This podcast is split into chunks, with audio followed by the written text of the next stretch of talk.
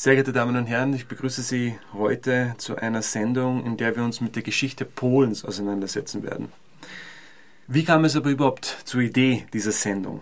An der Universität Freiburg ist dieses Jahr im Sommersemester 2015 ein Seminar gewesen, das den Titel trug Das vergessene Generalgouvernement Deutschland und Polen im Ersten Weltkrieg. Und dieses Seminar ist mit einer Exkursion nach Polen verbunden äh, gewesen in diesem Sommer und ist geleitet worden von Professor Dietmar Neutertz und Professor Bernd Martin. Dieses Seminar ist schon, ich denke, zum 15. Mal gewesen. Herr Martin hat das an der Universität Freiburg zu einer Tradition gemacht und die Idee dahinter ist, eine deutsch polnische Freundschaft voranzutreiben, besonders auch auf universitärer Ebene einen Dialog zwischen Deutschland und Polen herzustellen. Meine Gäste heute waren alle drei an diesem Seminar beteiligt, haben auch die Exkursion mitgemacht und in dem Seminar ist es besonders um die Frage gegangen, wie die deutsch-polnische Beziehung im Ersten Weltkrieg ausgesehen hat, was das für Konsequenzen für die Geschichtsforschung hatte und wie die deutsch-polnische Beziehung sich überhaupt im 20. Jahrhundert entwickelt hat. Wir werden in dieser Sendung der Frage nachgehen, inwieweit die Beziehung zwischen Deutschland und Polen äh, ab dem Ersten Weltkrieg für uns heute noch Aktualität besitzt. Vorerst beginne ich aber erst mit der Vorstellung meiner Gäste. Ich sitze hier mit Isabel Zink, Sebastian Betznik und Alexander Klüsig. Also hallo erstmal euch drei. Hallo. Hallo. Ich würde mal beginnen damit, dass ihr euch einfach mal kurz vorstellt. Beginnen wir einfach mit der Dame, Isabel. Ja, mein Name ist Isabel Zink. Ich studiere seit zweieinhalb Jahren Geschichte hier in Freiburg im Master. Ich war davor dreieinhalb Jahre in Stuttgart und habe dort meinen Bachelor auch in Geschichte gemacht und hatte als Nebenfach noch Pädagogik. Okay, kommen wir zu Alexander. Wie ist es bei dir? Äh, ich bin Alexander Klüsig. Ich studiere Geschichte, Erziehungswissenschaft und Philosophie auf Lehramt im ja. achten Semester. Ja, warum bin ich in das Seminar gegangen? Ähm, mich hat die Ex Exkursion natürlich interessiert und auch die Geschichte Polens im Ersten Weltkrieg, weil ich darüber nicht so viel weiß. Du bist ja, um das äh, den Zuhörern und Zuhörerinnen gleich vorab zu sagen, hast, du hast ja auch einen polnischen Hintergrund. Ja, genau. Also meine Eltern sind äh, Ende 89 eingewandert. Okay. Ja, sehr interessant. Danke, ja. dass du heute äh, mein Gast bist. Und äh, Sebastian, wie sieht es bei dir aus? Ähm, erstmal zur Vorstellung. Ich bin äh, Sebastian Petznick. Ich studiere im zweiten Semester den Master Vergleichende Geschichte der Neuzeit, auch hier in Freiburg. Habe auch den Bachelor hier gemacht, noch mit einem Nebenfach Politikwissenschaft und das Seminar habe ich besucht, weil ich äh, neben, im Nebenjob quasi am Lehrstuhl von Professor Leonhard arbeite, der mhm. ja ein großes Buch zum Ersten Weltkrieg geschrieben hat. Ja. Und eine seiner wichtigsten Lehren, quasi, die man äh, da mitnimmt, ist die, dass unser Blick sehr stark von der Westfront geprägt ist, während die Ostfront irgendwie so ja, äh, meistens unten durchrutscht, obwohl mhm. die viele Dinge, die dann später im 20. Jahrhundert prägend werden, da quasi ihren Anfang nehmen. Und dann habe ich gedacht, da könnte da so ein Seminar natürlich eine sehr gute Gelegenheit sein, da das Wissen zu vertiefen. Was ist jetzt, um den Zuhörern und Zuhörerinnen klarzumachen, was ist die Ostfront in unserem so. Fall? Für uns ist die Ostfront quasi die deutsch-russisch bzw. österreich-russische Front. Ja, beginnen wir einfach jetzt einmal mit der Klarstellung, was die Situation damals betraf. Also wir haben uns in dem Seminar, wo ich auch als Tutor mit beteiligt war, beschäftigt mit der polnischen Situation im Ersten Weltkrieg. Aber schauen wir erst einmal, was war die Situation, bevor Polen überhaupt in den Ersten Weltkrieg äh, getreten ist. Wie hat Polen ausgesehen vor dem Ersten Weltkrieg? Polen ist 1795 geteilt worden äh, in drei Gebiete. Ein Gebiet hat zu Preußen gehört, das zweite Gebiet zu der K&K-Monarchie und das dritte Gebiet zum Zarenreich beherrscht von Russland. Könnt ihr da ein bisschen darauf eingehen? Was war die Situation in dieser Dreiteilung? Also vielleicht das Allerwichtigste erstmal, das ist angeklungen, es gab kein Polen. Ja. So, also ein, ein, es gibt kein einheitliches Polen, es gibt quasi 1914 auch seit über 100 Jahren keinen polnischen Staat und mit dem polnischen Nationalbewusstsein ist es dementsprechend auch schwierig, das formiert sich. Ähm, diese drei Gebiete, muss man mhm. sich vorstellen, sind sehr, sehr heterogen. Also wir haben das preußische Teilungsgebiet, also yeah. Posen, Ostpreußen, diese Regionen. Ähm, das ist wirtschaftlich ziemlich stark, also relativ stark industrialisiert. Zugleich ähm, fahren die Deutschen aber auch eine starke Germanisierungspolitik. Also yeah. die wollen das an Deutschland angliedern, quasi mhm. als Teil des Deutschen Reichs auch langfristig sehen. Dann hat man das österreichische Gebiet, Galizien hauptsächlich. Da ist Wirtschaft und Infrastruktur im Vergleich zum preußischen Teil nicht ganz so stark entwickelt. Das ist so quasi das mittlere Gebiet. Ja. Politisch aber ganz anders, weil Österreich-Ungarn ja ein Vielvölkerstaat war, ganz viele mhm. verschiedene Gruppen und die Österreicher, um, damit sie Stabilität erreichen konnten oder bewahren konnten in ihrem Reich, relativ viele Zugeständnisse gemacht haben. Also zum mhm. Beispiel war die polnische Sprache anders als in Preußen erlaubt und auch die polnische Oberschicht zumindest hatte politische Vorrechte, die sie benutzen konnte, also gewisse Autonomie. Und das russische Teilungsgebiet, also quasi der ähm, Osten, äh, war wirtschaftlich der am schlechtesten aufgestellte. Teil des Landes, also relativ arm, relativ ländlich.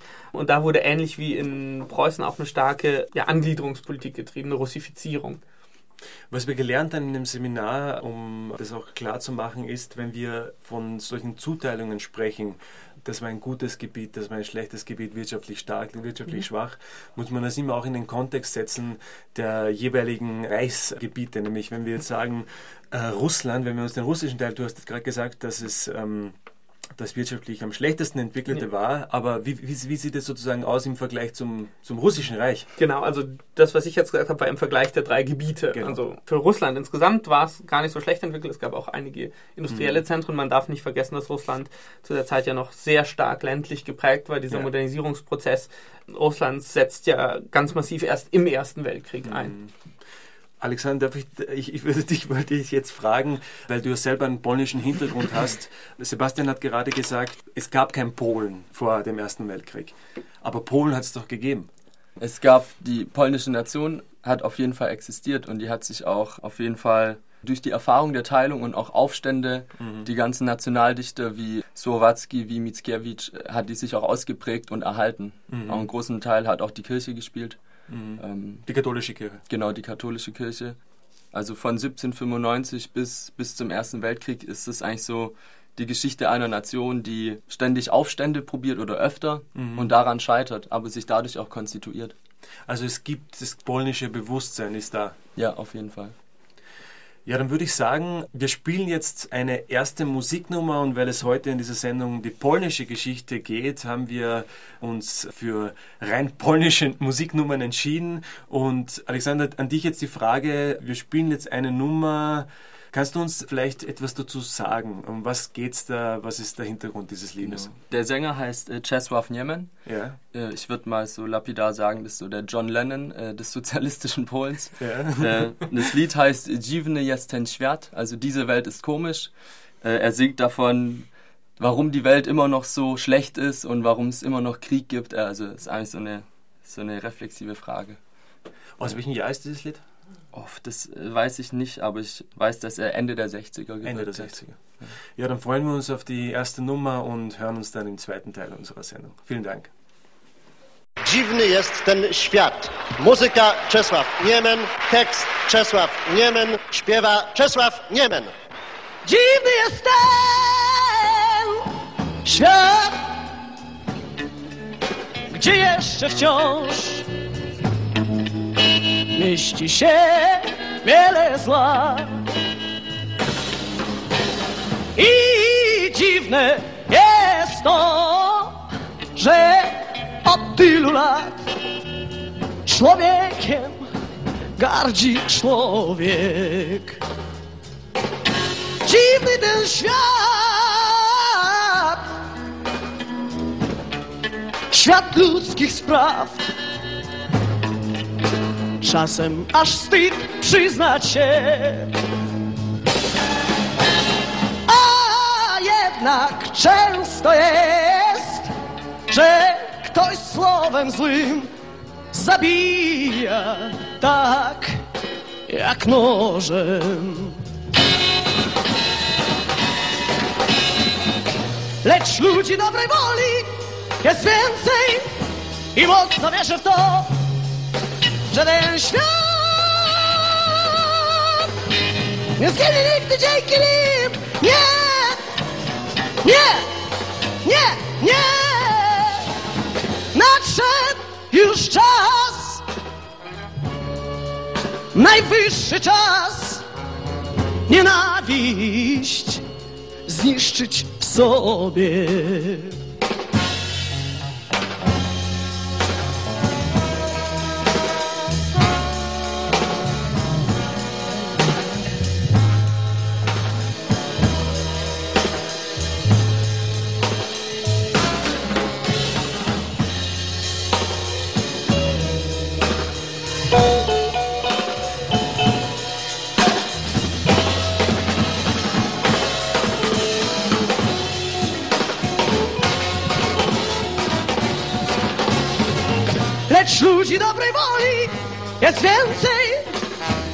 Mocno wierzę w to, że ten świat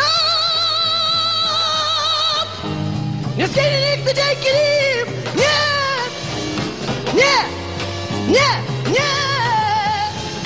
Nadszedł już czas, najwyższy czas nienawiść zniszczyć sobie.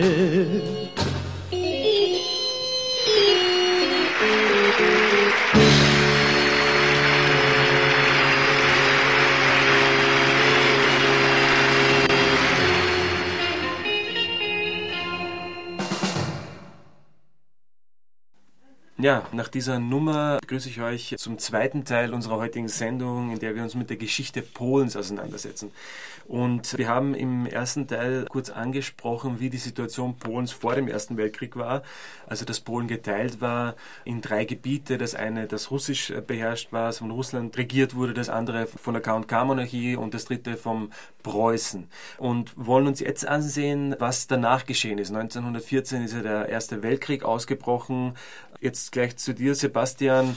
Was ist dann geschehen, nachdem der Erste Weltkrieg ausgebrochen ist? Also dieses dreigeteilte Polen, wie ist es dann weitergegangen? Ähm, ziemlich zum Kriegsbeginn sind die Russen äh, Ja. in, einmarschiert, Mhm. ähm, was hauptsächlich daran lag, dass die Deutschen und die Österreicher nicht damit gerechnet haben, dass die so schnell mobilisieren, wie sie es getan haben. Ähm, die Russen haben Teile von Ostpreußens, große Teile Ostpreußens und äh, Teile Galiciens erobert. Mhm. Allerdings erstmal nicht so lang, dann kam quasi eine Gegenoffensive noch in der zweiten Jahreshälfte 1914. Mhm. Im Winter sind dann die Russen wiedergekommen Ja. diesmal länger, in die Besatzung so dreieinhalb Monate diesmal. Und im Laufe des Jahres 1915 haben dann Deutsche und Österreicher quasi endgültig die Russen erstmal aus den beiden, aus dem deutschen und dem österreichischen äh, Teilungsgebiet vertrieben und danach quasi auch den russischen Teil Polens ähm, erobert. Danach war quasi das ganze polnische Gebiet in der Hand der Mittelmächte. Äh, ab 1915 dann eben unter deutscher und österreichischer Besatzung.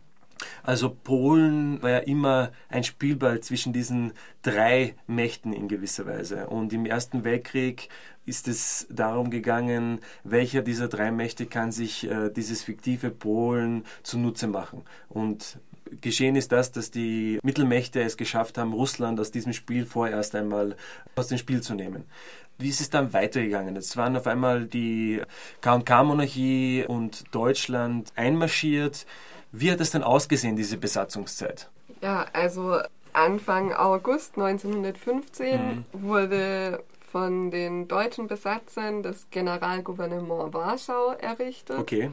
Ungefähr gleichzeitig hat die K&K-Monarchie das Generalgouvernement Lublin errichtet, wobei das zu der Zeit noch Kielce, Kielce. Kielce hieß. Okay, danke. Also das heißt, die haben sich das sozusagen miteinander aufgeteilt Genau. und eine bedeutende Persönlichkeit, die das deutsche Generalgouvernement geleitet hat, war ja Beseler, Hans von Beseler. Wie hat es dann ausgesehen? Was war sozusagen, äh, wenn wir jetzt darauf eingehen, was waren überhaupt die Ziele der Deutschen und der Österreicher äh, in dieser Besatzungszeit? Was wollten die Österreicher und die Deutschen in Polen? Ähm, also die wollten auf jeden Fall ihre eigene Kriegswirtschaft stützen. Ja. Also sie haben da die Wirtschaft ausgebeutet, die polnischen Arbeitskräfte, Mhm. ähm, ganz viel Material, glaube ich, auch ähm, Mhm. rübergeschafft ins Reich. Genau, aber der Besler hat eigentlich eher die softe Variante probiert oder er hat halt im Generalgouverneur versucht, ähm, diese moralische Eroberung des, Mhm. der polnischen Bevölkerung, also er hat da versucht, kulturelle Zugeständnisse zu machen. War das was Besonderes? Diese kulturellen Zugeständnisse, also was, was hat das beinhaltet? Na, auf irgendeine Art und Weise Selbstbestimmung. Mhm. Also kulturelle Selbstbestimmung, Sprache, ähm, so. Wobei es natürlich immer unter deutscher Kontrolle war. Also es Mhm. war auch eine Art von Germanisierungspolitik, würde Mhm. ich sagen, aber halt eine sehr weiche. ja, bitte. Man darf, äh, man darf dabei vielleicht nicht vergessen, das klingt ein bisschen uneinheitlich. Ja. Ähm, man darf nicht vergessen, die Besatzungspolitik ist eigentlich was, was quasi während sie es tun, erst entsteht in den Mhm. Köpfen, weil Besatzung im Ersten Weltkrieg ist quasi ein Nebenprodukt. Den Krieg, der da ausbricht, mit dem hat keiner gerechnet. Mhm. Und dass es so große Annexionen gibt, war eigentlich auch vorher nicht äh, wurde nicht erwartet. Und das heißt, es gab keine Richtlinien dafür. Also wie verhält man sich? Also die, das heißt, die Deutschen sind einmarschiert, ohne äh, gewusst zu haben, was machen wir jetzt eigentlich. Genau, mhm. genau. Und ähm, dementsprechend, äh, das, nicht nur die Deutschen, das mhm. sieht man überall im Ersten Weltkrieg, wo es Besatzung gibt. Das sieht man mhm. bei den Deutschen in Belgien, sieht man auch bei den Österreichern, in mhm. Polen und in Serbien. Man muss quasi, während man schon da ist, mhm. sich erstmal eine Idee davon bekommen, was man damit machen will. Und das ist sehr, sehr wichtig, um quasi überall das, was passiert, zu verstehen. Alexander, du hast ja vorher angesprochen die Gründung einer polnischen Universität, also einer technischen Hochschule und einer Universität in Warschau. Du hast dich ja äh, in diesem Seminar mit einer Persönlichkeit beschäftigt, die in gewisser Weise sehr ambivalent trachtet wird. Wer ist das und warum ist sie ambivalent? Ähm, es geht um Graf Bogdan von Hutten-Czapski. Ja. Der entstammt dem preußischen Landadel, also ist ein Pole preußischer Herkunft. Also er ist preußischer Pole oder man könnte sagen polnischer Preuße, man weiß es eben nicht. Und er betätigt sich auf einer politischen, diplomatischen Ebene, mhm. ist er im, im Deutschen Reich aktiv, ist auch von Hohenlohe, das war der Reichskanzler, yeah. ist er Privatsekretär auch eine Zeit lang und hat da irgendwie immer seine Finger im Spiel und er versucht im Sinne eines Polen, das an Deutschland angelehnt ist, eben den polnischen Staat zu, zu unterstützen oder halt die Wiedergründung mhm. zu, zu unterstützen. Er war ja auch dann Berater von Beseler. Genau. Er er wurde, er wurde einberufen äh, an die Ostfront, als, als äh, Warschau eingenommen wurde, weil er eben als der Polenkenner in, in der deutschen Politik galt. Also um das jetzt mal so klarzustellen, es hat, äh, die Deutschen haben Polen eingenommen, sie haben nicht den richtigen Plan gehabt, was sie damit machen sollen, haben aber auf deutscher Seite Polen gehabt, die auch hohe Stellungen ge gehabt haben, die sie mit einbezogen haben, um das Volk, das polnische Volk für ihre Idee gefügig zu machen.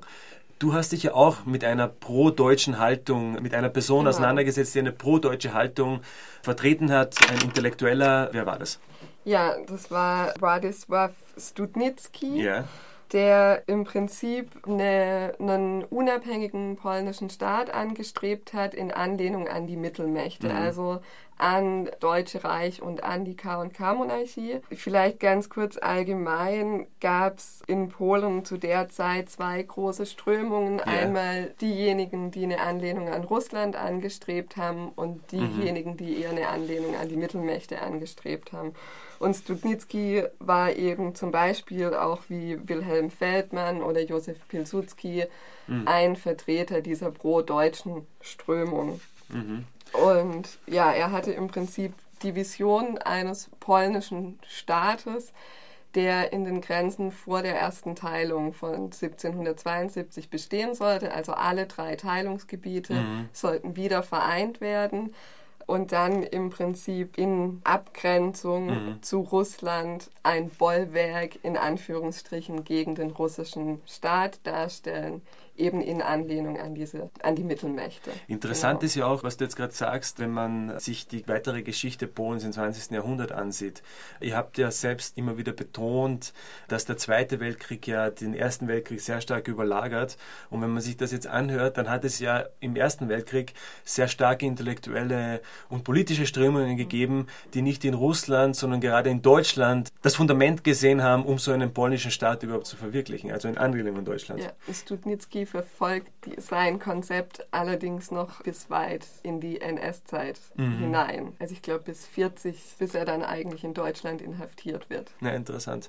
Du hast gerade angesprochen, es hat diese zwei Strömungen gegeben. Die einen, die die polnische Zukunft in Anlehnung an Deutschland und die anderen eher national, national äh, konservativen Kreise, die die polnische Zukunft eher in Anlehnung an Russland gesehen haben. Aber war nicht Russland eher die imperiale Macht, die die Polen immer wieder versucht hat zu unterdrücken?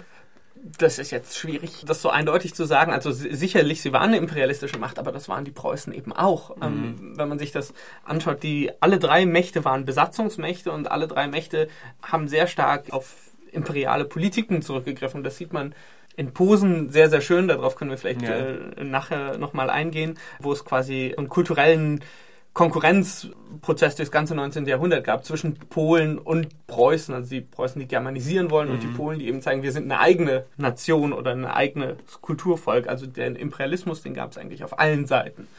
Ähm, es ist auch wichtig, in dem Kontext nicht nur die politischen Begebenheiten zu beachten, sondern auch wie sich die Nation, also wie die polnische Nation sich selber sieht. Mhm. Und diese Diskussion, die es im 19. Jahrhundert gibt, wer sind wir eigentlich? Sind ja. wir Slawen? Wenn ja, welche Slawen sind wir? Ganz besondere, nämlich die katholisch sind und nicht orthodox. Mhm. Und da gab es dann eben diese zwei Strömungen, die sich eher an Westeuropa anlehnen wollten, die sich die hin zu diesem modernen Mitteleuropa wollten, mhm. also Frankreich, Deutschland, äh, tolle Universitäten, gute Bildung, gute Wirtschaft mhm. und die, die sich eher in diesem slawischen Kontext gesehen haben, wo es dann auch panslawistische Ideen gab. Ja, dann würde ich gleich an dich wiederum das Wort richten, Alexander. Was wäre denn die nächste Nummer? Wir hören uns jetzt wieder mal eine nächste polnische Nummer an. Kannst du uns ein bisschen was dazu sagen? Ja, die Band heißt Demono und das Lied Statki na Niebie, also Schiffe am Himmel das ist die typische 90er Jahre Band in Polen. Ich weiß noch, als ich klein war, lief das auf Kassette rauf und runter bei uns. Okay. Ja, dann sind wir mal gespannt auf das Lied. Und hören uns dann im dritten Teil, wo wir dann noch näher äh, auf Geschichte Polens im Ersten Weltkrieg eingehen werden. Vielen Dank bisher.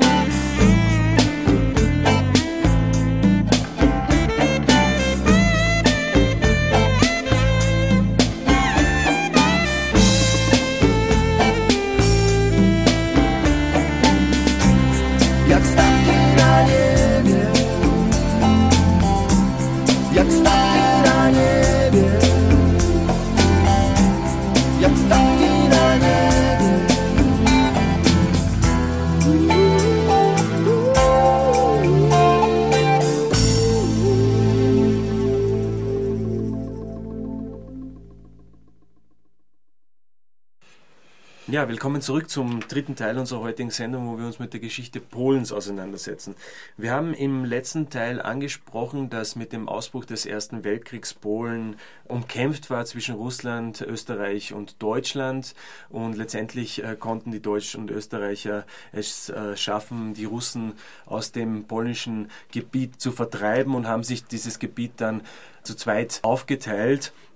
Die Deutschen haben unter Hans äh, Beseler ein Generalgouvernement in Warschau gegründet, wo Beseler immer wieder versucht hat, einen Ausgleich zwischen den polnischen Interessen und den deutschen, sehr, teilweise auch sehr stark radikal äh, konservativen Interessen zu schaffen, die versucht haben, eine Germanisierung durchzuführen, um äh, das polnische Volk und die polnischen Ressourcen für den Ersten Weltkrieg auszuschöpfen. Was aber dann auch geschehen ist, letztendlich, Beseler konnte auch nicht verhindern, dass große Teile der polnischen Bevölkerung nach Deutschland zwangsmäßig transportiert wurden, um als Arbeitskräfte für den deutschen Krieg zu dienen. Wir haben uns aber jetzt sehr stark mit der deutschen Seite beschäftigt. Sebastian, du hast dich ja mit der österreichischen Seite beschäftigt. Wie sieht es eigentlich bei den Österreichern aus? Ja, die Österreicher sind relativ zwiegespalten. Also einmal, sie haben natürlich auch das Ziel, ihr Besatzungsgebiet, also das Generalgouvernement Lublin, für ihren Krieg zu nutzen, also was mhm. äh, auch da Ressourcenrequirierung mhm. und sowas angeht. Das Problem, was die Österreicher haben, ist das, dass sie eigentlich ein Staat sind, der im Krieg sehr früh sehr stark unter Druck gerät, ja. aus zwei Gründen. Einerseits ähm, militärisch, sie verlieren 1914 sehr, sehr viele Truppen, auch weil die Armee ehrlicherweise nicht auf der Höhe der Zeit ist, weder technisch noch strategisch, mhm. und sind quasi von Anfang an von den Deutschen abhängig. Also wenn man sagt, die Deutschen und die Österreicher haben Polen besetzt, dann waren das hauptsächlich die Deutschen und ein paar Österreicher waren auch dabei. Also die Deutschen haben quasi an allen Fronten aushelfen müssen, ab 1914, 15 schon. Auf der anderen Seite aber auch, ähm, habe ich ja schon erwähnt, dass äh, Österreich-Ungarn ein Vielvölkerreich war und großen inneren Spannungen unterlegen ist. Viele Nationalitäten, die miteinander im Konflikt waren. Und der Blick von außen auf Österreich-Ungarn war der, dass es kein wirkliches Großreich mehr, mit denen geht es langsam aber sicher bergab. Mhm. Und die Idee der äh, Österreicher war die, im Weltkrieg zu zeigen, dass sie eben doch noch ein Großreich sind. Und deshalb war ihre Idee auch, die polnischen Gebiete quasi an Österreich-Ungarn anzugliedern und so über, über quasi die Inbesitznahme von Gebieten mhm. zu zeigen, dass sie eben immer noch eine schlagkräftige Großmacht sind. Da ist ja die Idee kursiert, so eine austropolnische Lösung äh, anzustreben. Was bedeutet das konkret? Genau, das bedeutet eben das, dass man Kongress Polen als Provinz an Österreich-Ungarn angliedert und ja quasi den Dualismus, also Österreich und Ungarn, erweitert zu einem Trialismus Österreich, mhm. Ungarn und Polen. Was war äh, das Problem? Die Deutschen haben das nicht so gerne gesehen. Ja, das sind gibt verschiedene Probleme. Es gibt einmal die Deutschen, die immer stärker eher so eine Art unabhängiges Polen befürwortet haben aus verschiedenen Gründen. Ein wichtiger Grund ist, dass sie Angst hatten, dass die slawischen Kräfte im weitesten Sinne ein Übergewicht in Österreich-Ungarn bekommen. So dass sozusagen dieser österreich-ungarische, dieses österreich-ungarische Gebilde außer Kontrolle gerät. Genau, genau. Also auch weil, weil die Südslawen, also alles, was man so Balkan, Kroatien, hm, Slowenien, Slowenien und sowas, hm. da gab es sehr, sehr starke äh, Probleme in Österreich-Ungarn, weil die sich auch als unterprivilegiert wahrgenommen hm. haben, weil die auch eben diesem Dualismus nicht hm. vorkamen. Und wenn man jetzt sagt, quasi die Südslawen und dann noch die in, in Polen und bei den Ungarn ist man sich auch nicht so sicher. Ja das driftet uns weg Richtung Osten. Das ist so, mhm. so im Duktus der Zeit.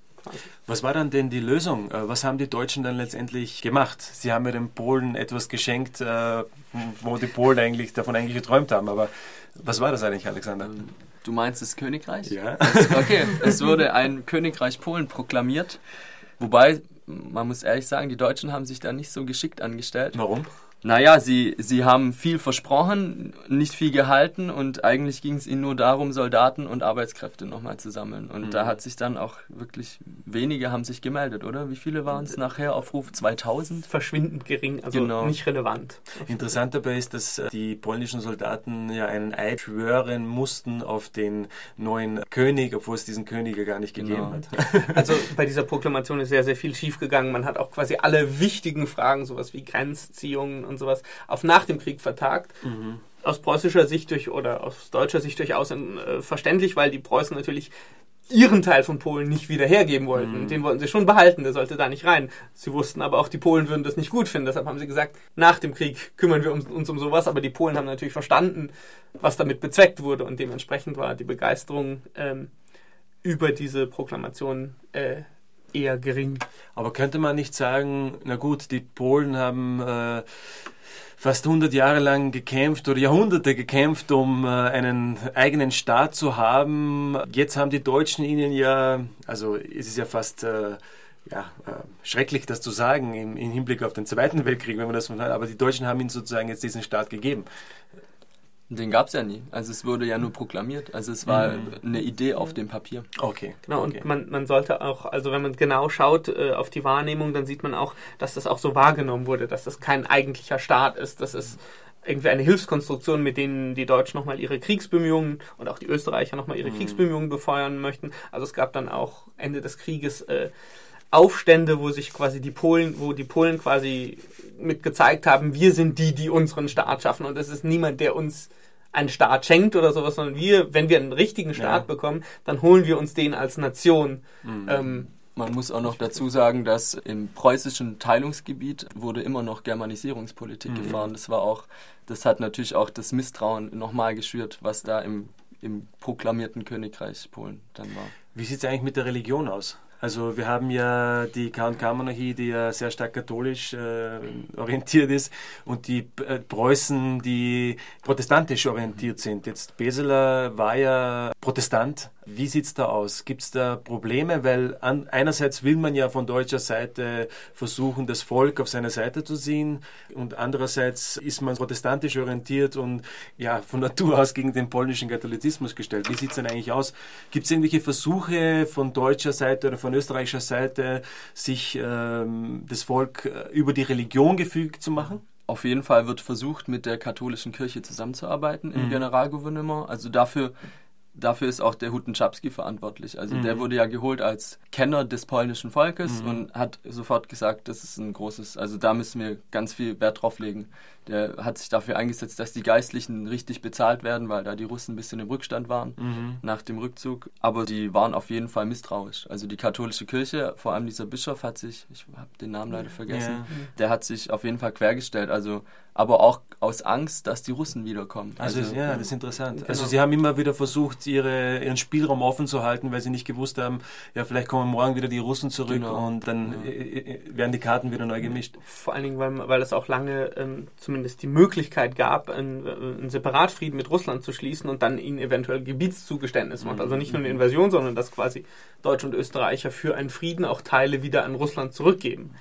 Und was bei der Religion vielleicht noch ein wichtiger Punkt ist, ist der wieder die Uneinheitlichkeit mhm. dieser, dieser Politik, weil man auf der einen Seite Zugeständnisse macht, man bezahlt die Priester wieder, auf der anderen Seite werden zum Beispiel für die Requirierung für den Krieg Kirchenglocken weggenommen und eingeschmolzen. Das ist jetzt auf österreichischer Seite gewesen. Gab Oder es auch, gab es auch bei mhm. den ähm, Preußen, aber ähm, noch stärker bei den ähm, Österreich-Ungarn. Und da sieht man vielleicht, dass, dass, da, dass da quasi verschiedene Logiken der Besatzungspolitik mhm. ineinander greifen und dann ein, eine Außenwirkung erzeugen, die man so gar nicht intendiert hat. Und da sieht man wieder vielleicht diesen, diesen, diesen äh, Charakter der Besatzungspolitik, dass man sie quasi irgendwie aus dem Stehgreif bauen ja. muss und dann funktioniert es halt nicht überall so, wie man möchte.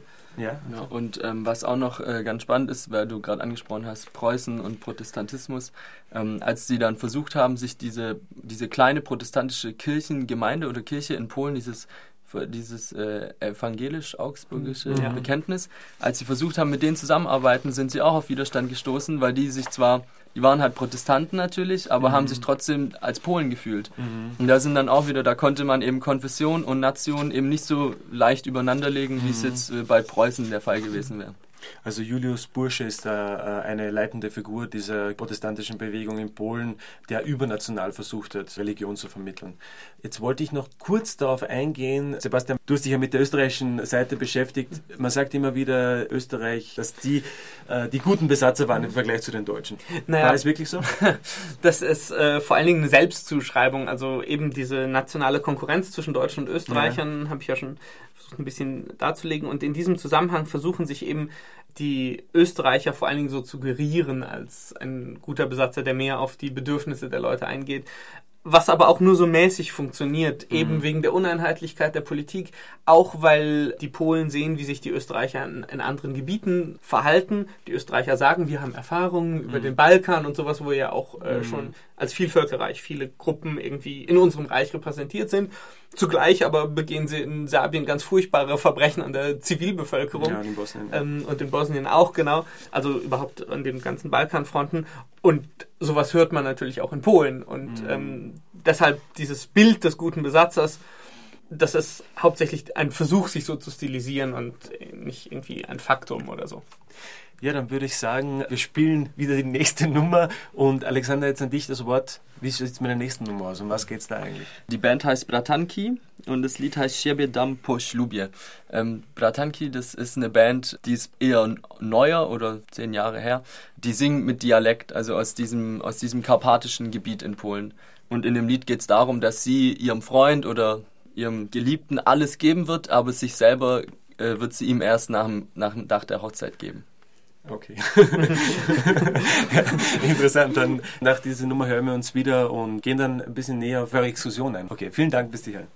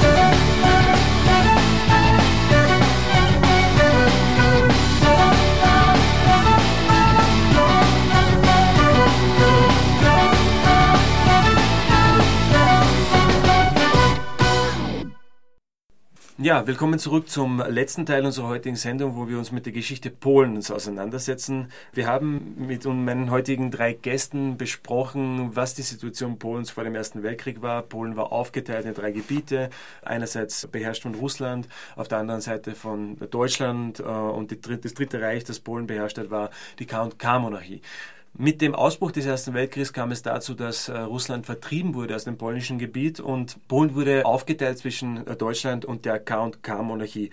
Es ist dann auch äh, schließlich dazu gekommen, dass 1916 äh, ein polnisches Königreich ausgerufen wurde, wo du, Alexander, ja gemeint hast, das ist sozusagen nur auf dem Papier, hat das Bestand gehabt. Und letztendlich haben die Mittelmächte auch den Ersten Weltkrieg verloren und mussten sich aus diesem Gebiet zurückziehen. Sebastian, wie ist es eigentlich dann weitergegangen? Also es wurde ja dann die Zweite Polnische Republik ausgerufen. Was war dann der Fall? Ähm, genau, also der Fall ist der, dass eben die Polen jetzt quasi, nachdem es diesen Scheinstaat gab, mhm. versucht haben, eben einen richtigen Nationalstaat zu gründen. Wir haben ja schon auch mhm. gesprochen, dass es quasi diese Aufstände gab, also dieser Versuch als Nation quasi zu zeigen, dass man einen Staat gründet. Ähm, eben Pilsudski ist da quasi die, die wichtige Figur, der, ich glaube, nach Inhaftierung wenn ich mich nicht täusche, genau, ähm, dann zurückkehrt und das so quasi als, als einen Wendepunkt gibt und die politische Führung übernimmt. Und die nächsten Jahre dann, 18, ich glaube bis Anfang der 20er, sind ja. dann vor allen Dingen davon geprägt, dass in diesem Vakuum nach dem Ende mhm. des Krieges man, sich dieser Staat erstmal formieren muss und er tut es sehr kriegerisch. Er tut es nämlich, indem er sich mit den Russen noch einmal kämpft, also der jungen Sowjetunion mhm. quasi, mhm. und da quasi die Grenzen, die Grenzen vor allen Dingen nach Osten hin festlegt. Ja. Pilsudski ist ja deswegen äh, inhaftiert worden von der deutschen Seite, weil er mit diesem Königreich Polen oder mit dieser Art und Weise, wie die Deutschen das installieren wollten, ja nicht einverstanden war und ist dann sozusagen nach dem Ende, nachdem die Mittelmächte zusammengebrochen sind, wieder in die Freiheit entlassen worden und wurde dann zu so einer ganz wichtigen Figur für die Zweite Republik genau. bis in die 30er Jahre. Äh, auch Staatspräsident und, Staatspräsident. und äh, militärischer Führer genau. vor allen Dingen auch. Aber ich möchte jetzt mit euch über eure Exkursion reden und an die Dame die Frage, äh, was für Eindrücke hast du, äh, Isabel, äh, an die Exkursion? Oder welche Eindrücke hast du da erfahren? Also erstmal war ich irgendwie überrascht. Ich ja. war noch nie in Polen zuvor und ich hatte, glaube ich, gar keine so konkrete Vorstellung, aber irgendwie war sie dann doch anders als das, was ich erlebt habe. Ja. Also wir sind ja äh, gleich am ersten Tag in Poznan angekommen und es war einfach irgendwie eine mega schöne Stadt und glaube ich auch einfach eine große Stadt. Ähm, und ich glaube, das hat mich tatsächlich so ein bisschen überrascht. Ja. Einfach, dass man so richtig dieses äh, krasse Großstadt-Feeling hatte, als man da zum Bahnhof rauskam. Genau, wir haben dort auch noch polnische Studierende getroffen, die haben uns am Bahnhof abgeholt. Das war eigentlich auch wirklich total schön. Ja, und dann die Masuren fand ich herrlich. Einfach eine mega, mega schöne Landschaft. Mhm. Äh, wo ich mir dann auch gedacht habe, gut, da werde ich noch mal in Urlaub hinfahren, ja. auf jeden Fall. Und Warschau als Abschluss war natürlich auch schön. Ihr habt ja auch äh, Gebiete besucht, die ja direkt mit eurem Seminar äh, zusammengehängt haben äh, Gebiete des Ersten Weltkriegs, also Punkte, die im Ersten Weltkrieg wichtig waren. Was waren das da so für Punkte? Ähm, viele äh, alte Festungen oder ja. das, was von denen noch übrig ist. Manchmal steht man auch nur noch vor irgendwie einer kaputten Mauer und äh, was, ähm, aber auch in den Städten sieht man recht oft Sachen. Also Posen, Poznan ist da äh, ne, ein ganz gutes Beispiel und das ist auch was, was für mich irgendwie mhm. sowas war, was, was ich jetzt gelernt habe, ähm, weil man da eben auch noch das von vor dem Ersten Weltkrieg sieht, was ich vorhin angesprochen mhm. habe, dieser, dieser ähm, Kulturkampf, yeah. sage ich jetzt mal, zwischen den Preußen und den Polen. Also die Preußen sagen, wir bringen euch jetzt Kultur und wir sind die Deutschen und bleiben hier und bauen zum Beispiel ein äh, Theater und dann bauen die Polen daneben auch ein Theater, weil okay. wir sind auch eine Kulturnation. Ja, ja. Und dann bauen die Preußen daneben ein Museum und die Polen daneben wieder eine Bibliothek. Und dann steht man da an so einem Platz und kann wirklich diesen Konflikt äh, in der Architektur wiedersehen. Mhm. Man geht dann mit einem anderen Blick durch Städte, wenn man sowas merkt. Wie war es für dich, Alexander? Ähm, ja, es war auch eindrucksvoll. Also auch Poznan auf jeden Fall den meisten Bezug für mich zum Ersten Weltkrieg. Also in Warschau, da haben wir auch sehr viel die Altstadt äh, bekundet äh, und das, ja, da, da ist ganz viel so dieses alte königliche Schloss und da ist ganz viel noch eher so aus, aus der frühen Neuzeit, würde ich mal behaupten. Und natürlich der Zweite Weltkrieg, also das jüdische Viertel oder Mhm. die, die, die Reste vom, vom, vom Ghetto, also das Denkmal und äh, oder verschiedene Denkmäler, die es da gibt. Das ist, Ähm, glaube ich, auch ein Problem, oder? In der Forschung, dass immer wieder der Zweite Weltkrieg überlagert den Ersten Weltkrieg. Ich würde, ich würde sagen, nicht nur in der Forschung, sondern auch quasi in der Wahrnehmung. Also Mhm. wenn man sich anguckt an verschiedenen Stellen, zum Beispiel gibt es in Posen einen Vor aus dem Ersten Weltkrieg. Das nimmt aber keiner mehr als Vor aus dem Weltkrieg wahr, Mhm. weil das im Zweiten Weltkrieg ein KZ war. Mhm. Und deshalb ist es quasi das KZ. Mhm. Oder ähm, das Posener Schloss, was im Kaiserreich gebaut wurde und was dann Mhm. von Hitler zu einer Führerresidenz umgebaut wurde, ähm, ist quasi nicht zugänglich, weil ehemalige Führerresidenz. Also da sieht man auch so wie quasi im Alltag oder in der, in der Wahrnehmung der Geschichte quasi Mhm. immer der Zweite Weltkrieg den Ersten Weltkrieg verdeckt. Das ist auch in der Geschichtsschreibung. Also es war in- interessant für, oder die Herausforderung von diesem Hauptseminar, dass es einfach fast keine Quellen gibt und auch Mhm. sehr wenig Sekundärliteratur, vor allem auf Deutsch verfügbar. Mhm. Also da muss auf jeden Fall noch was nachgeholt werden. Wir haben eigentlich das ganze Seminar war entlang einer Habilitationsschrift Mhm. eigentlich von dem Wunderbar. polnischen Professor. Äh, Glaubt man ja fast gar nicht. Ja, also die, die englische, witzigerweise die englische Forschung ähm, ist in den letzten Jahren ein bisschen stärker draufgekommen, aber das ist alles eben noch in den Anfängen, vor allen Dingen auch eben, weil die Verzahnung Mhm. ja schon quasi im Westen, in den West, zwischen den westeuropäischen Geschichtswissenschaften schwierig ist, aber nach Osteuropa noch viel schwieriger, weil Englisch spricht die Ja. meisten irgendwie noch, aber mit Polnisch und Russisch dann wird es sehr schwierig und dann gibt es kaum übersetzte Fachliteratur und sowas und das ist ja sehr, Wie sieht es eigentlich noch. mit der Aktualität aus? Könntet ihr mit diesem Thema, was, was, was macht das Thema aktuell? Ähm, Oder kann man Schlüsse ziehen für unsere heutige Zeit? Ja, also man kann, man kann sich auf jeden Fall Faktoren überlegen, die sehr, sehr wichtig sind. Also zum Beispiel, ähm, was wir hatten, die verschiedenen Gruppen und wie man verschiedene Gruppen wahrnimmt, ist sehr, sehr wichtig im Ersten Weltkrieg und das kann man heute auch sehen. Also wir haben zum Beispiel das gehabt, dass wir, dass wir, religi- wir haben ja darüber geredet, ja. religiöse Gruppen zum Beispiel, Mhm. dass wir sagen, naja, wir halten die für Polen, weil sie katholisch sind und deshalb gegen uns oder Mhm. sie sind Protestanten und für uns, mit denen können wir zusammenarbeiten. Also anhand welchen, welchen Faktoren äh, generieren wir Zugehörigkeit Mhm. und auch wie nehmen wir Gruppen wahr. Also bei den Russen war das ganz stark, als sie im Ersten Weltkrieg nach Polen gekommen sind, dass sie nicht sicher waren oder, oder Vermutungen davon hatten, die Leute sind eher deutsch eingestellt, unsere Feinde, die Leute sind, gehören eher zu uns. Und das hat man dann an der Konfession Genau. festgemacht. Nicht nur, auch an, auch an verschiedenen anderen Dingen. Also zum Mhm. Beispiel äh, Sprache spielt da eine Rolle und Okay. sowas. Und das kann man heute zum Beispiel im Ukraine-Konflikt sehen, wo Mhm. wir auch sagen, irgendwie, die sind eher westlich geprägt der, und die Mhm. anderen, der Osten ist eher russisch geprägt Mhm. und deshalb sind es irgendwie Gruppen, die gehören nicht zu uns, die gehören zu uns. Aber Alexander, das ist ja, glaube ich, heute noch interessant, oder die Beziehung zwischen Deutschland und Polen und auch die Beziehung zwischen Polen und äh, Russland. Ja, also ich habe das Gefühl, dass Polen und Deutschland auf jeden Fall sich sehr nahe stehen. Also auch die Stimmung, die ich in Polen erlebt Mhm. habe, dass es äh, sehr offen ist und dass die EU da ganz viel macht und ich einfach glaube, dass dieser ganze Nationalitätenkonflikt äh, einfach so an Schwung verloren hat, weil, Mhm. weil es einfach nicht mehr präsent ist in den Gesellschaften. Da ist ganz viel mit den, den Kommunismus aufarbeiten und in Richtung moderne Fortschrittsgesellschaft zu gehen. Dann äh, danke ich euch einmal äh, bis hierher.